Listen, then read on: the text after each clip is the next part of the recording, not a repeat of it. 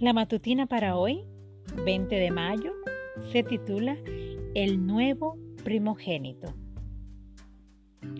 No será quitado el cetro de Judá ni el bastón de mando de entre sus pies, hasta que llegue Silo, a él se congregarán los pueblos.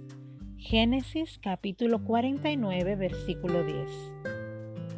A partir de que Judá reconoció su falta en relación con Tamar, su papel en la casa de Jacob va haciéndose cada vez más prominente.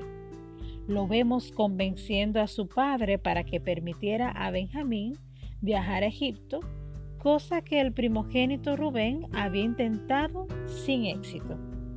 Actúa como mediador principal frente al ministro egipcio José cuando éste dice que Benjamín no puede regresar presenta un discurso convincente y humilde, ofreciéndose a sí mismo como esclavo en lugar de Benjamín.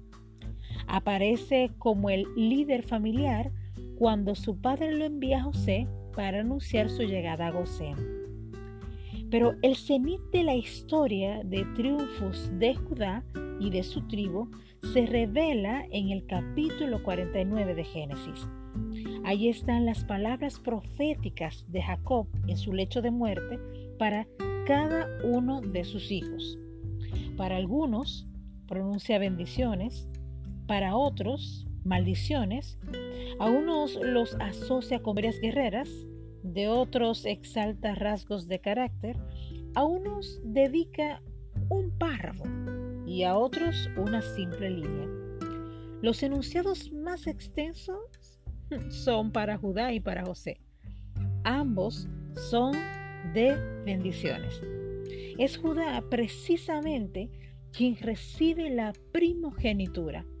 A Judá le toca el honor de ser la autoridad sobre sus hermanos, de alcanzar las más grandes victorias y de dominar la tierra de Judea. Los miembros de su tribu, Yeudín, dan el nombre que hoy se usa para identificar a su nación en toda la tierra, los judíos. Por supuesto, para el cristiano el significado es aún más poderoso, pues como vemos en el versículo de hoy, la autoridad no sería quitada de Judá hasta la venida del Mesías, Silo, quien vencería la muerte y el pecado para salvar eternamente a la humanidad. Y desde el punto de vista de la genealogía, Jesús de Nazaret nacería de la línea de Judá, a través de su hijo Fares, de su nieto Esrom, y así sucesivamente hasta José y María, padres terrenales del Mesías. ¿Qué lecciones más inspiradoras las de la vida de Judá?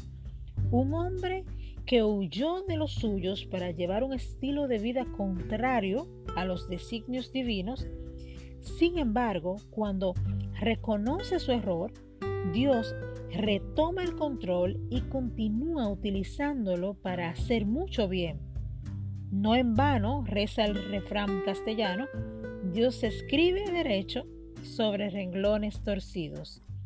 Recuerda que aunque cometas grandes errores, Dios seguirá escribiendo derecho en tu vida en tanto que reconozcas tus errores.